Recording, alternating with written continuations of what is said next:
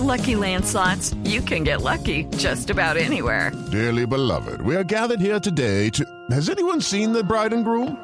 Sorry, sorry, we're here. We were getting lucky in the limo and we lost track of time.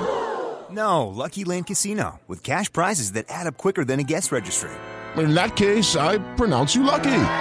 Play for free at LuckyLandSlots.com. Daily bonuses are waiting. No purchase necessary. Void were prohibited by law. 18 plus. Terms and conditions apply. See website for details. Felipe Zuleta es periodista. Está en Mañanas Blue. 6 y 20 minutos de la mañana. Y a esta hora le cuento a usted que ayer sesionó por primera vez el Gabinete de Paz, que es una instancia que convocó el presidente Iván Duque para abordar todos los temas relacionados con posconflicto, estabilización, seguridad y, sobre todo, protección a los líderes sociales.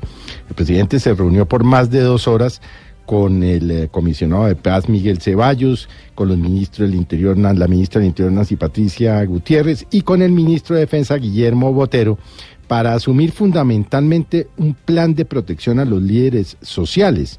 Pues de acuerdo con los em, datos que se tienen de organizaciones, el año pasado fueron asesinados más de 226 líderes sociales en todo el territorio del país. Ha dicho la ministra del Interior que las dificultades se registran por el exceso en la, eh, eh, para la atención de los requerimientos. Dijo, hay cerca de tres y medio millones de miembros de juntas de acción comunal en 65 mil juntas que, claro, dificultan la prevención y la parte preventiva de los riesgos.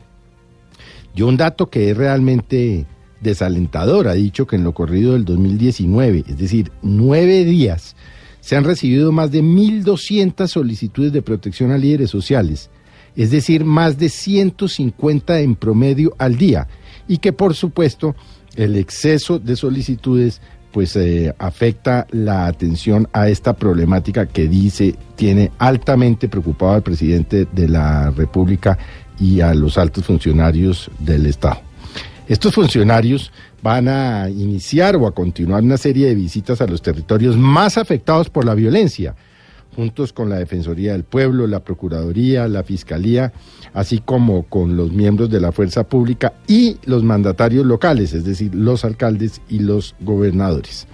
¿Qué piensan hacer? Van a desarrollar un plan que han llamado el Plan de Atención Oportuna, que recuerde usted presentó hace algunos meses el propio presidente de la República. Pero lo cierto es que las cifras son realmente alarmantes, no solo por las solicitudes, como lo explicó la ministra del Interior, sino por el número de líderes asesinados desde el primero de enero a la fecha.